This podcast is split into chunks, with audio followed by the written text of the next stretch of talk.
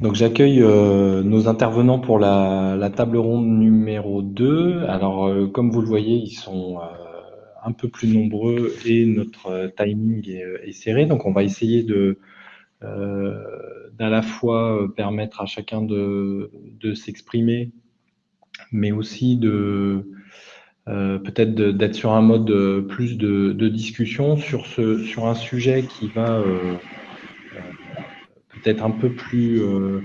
euh, qui, pousse la réflexion un peu plus loin que, les enjeux autour de, l'ouverture des, données,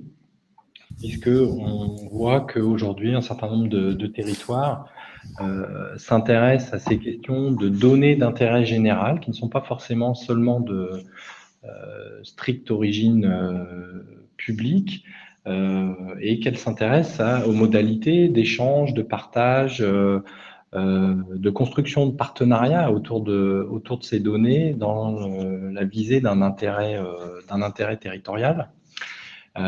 et on a la chance d'avoir un, panel assez, assez représentatif de, ces enjeux avec la participation donc, de Marion Glatron de Rennes Métropole, Claire Sachot de Nantes Métropole et côté grenoblois, Florent Cholat qui nous a